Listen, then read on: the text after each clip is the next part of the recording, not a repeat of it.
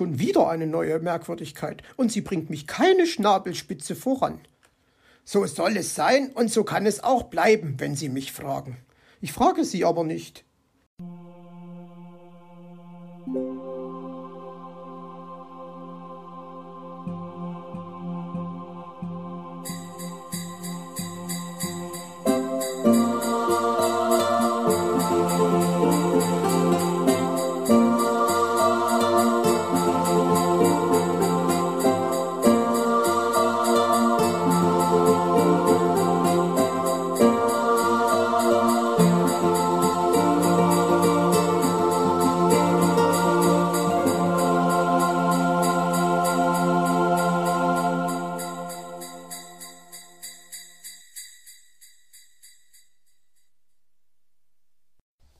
Frau Elster gibt nicht auf. Mit den Walnüssen in der Flügeltasche und einer großen Portion Wut wegen Meister Schwarzrocks Unverschämtheit im Bauch stolperte Frau Elster zum Igelhaus. Dort zog sie an der Klingel, trat aber, ohne eine Antwort abzuwarten, einfach ein. Es konnte ja sein, dass sie etwas Interessantes erspähte, wenn sie nur schnell genug war. Frau Igel sah erschrocken von ihrer Stickerei hoch. Sie brachte gerade ein paar weiße Schneeflocken auf die grüne Mütze für die Borstelfigur auf. Sie hatte es nicht geschafft, ihre Handarbeit rechtzeitig zu verstecken. Guten Tag, Frau Igel, plapperte die Elster aufgeregt. Hier sind die Nüsse für den kleinen Zwitschi. Das ist schön, Frau Elster. Mischen Sie sie unter den Obstsalat dort in der Schüssel und bringen Sie ihn gleich auf die Krankenstation. Frau Elster hörte gar nicht richtig zu. Ihre Augen hatten sich an die Mütze geheftet. Interessant, dachte sie, und dann sagte sie Für Borstel ist diese Mütze aber zu klein. Frau Igel dachte kurz nach. Was sollte sie bloß erwidern? Die Mütze? Die ist doch nicht für Borstelchen, die ist doch für seine Puppe Antonia, sagte sie endlich. Borstel sah von seinen Matheaufgaben hoch. Eine Mütze für Antonia? Davon wusste ich ja gar nichts, rief er begeistert und sah sie sich an. Aber Mutti, Antonia passt diese Mütze bestimmt nicht, die ist dir doch viel zu groß, sagte er.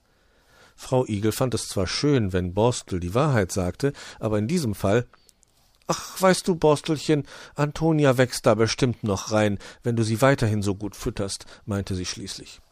Der kleine Igel schien sich damit zufrieden zu geben. Zumindest erhob er keine Einwände. Frau Elster hingegen konnte das nicht überzeugen. Irgendwas ging hier vor, und alle schienen sie dabei unter einer Decke zu stecken. Sogar die Igelin war mit dabei. Das hätte sie ja nicht gedacht. Na ja, vielleicht die Märchenwaldkinder nicht, aber ansonsten haben sich alle miteinander verschworen. Nur sie blieb außen vor. Ärgerlich, einfach ärgerlich.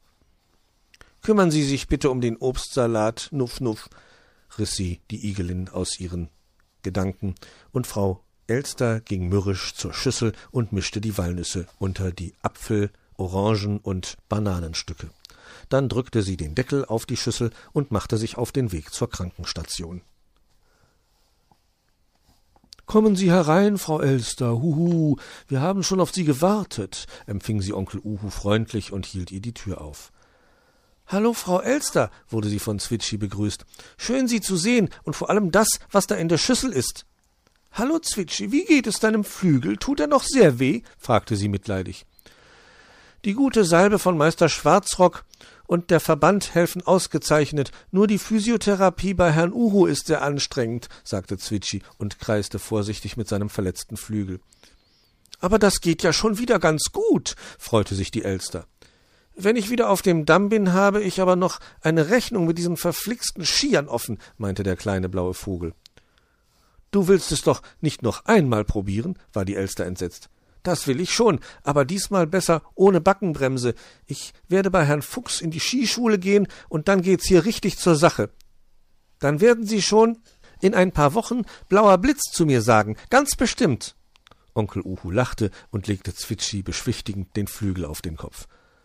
Aber das hat noch Zeit, sagte er mit ruhiger Stimme und stellte die Schüssel vor seinen Patienten hin. Lecker, Sportlernahrung, freute der sich und machte sich über den Obstsalat her. Herr Uhu, flüsterte die Elster und zog ihn zur Seite.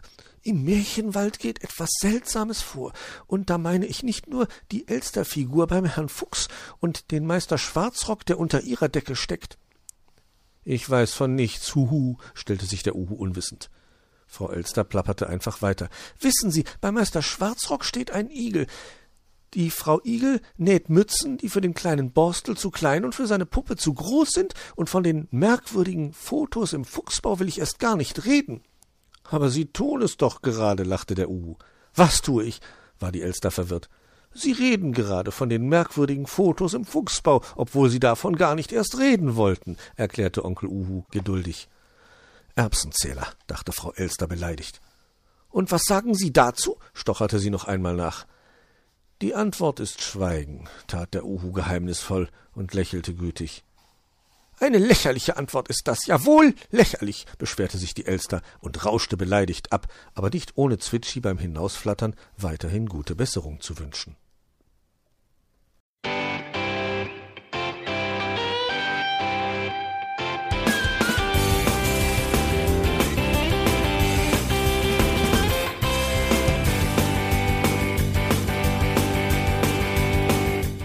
Das war Irgendwasser von Blinzeln. Wenn du uns kontaktieren möchtest, dann kannst du das gerne tun per E-Mail an podcast.blinzeln.org oder über unser Kontaktformular www.blinzeln.org. Blinzeln schreibt man in unserem Fall immer mit einem D in der Mitte. Wenn du möchtest, kannst du uns sehr gerne auch einen Audiobeitrag auf unseren Podcast Anrufbeantworter sprechen. Der hat in Deutschland die Telefonnummer 05165 439 461. Und wenn du uns aus dem Ausland anrufen möchtest, dann ersetze einfach die erste 0 gegen die 0049 für Deutschland. Wir bedanken uns für dein Interesse und freuen uns schon darauf, wenn du auch beim nächsten Mal wieder mit dabei bist.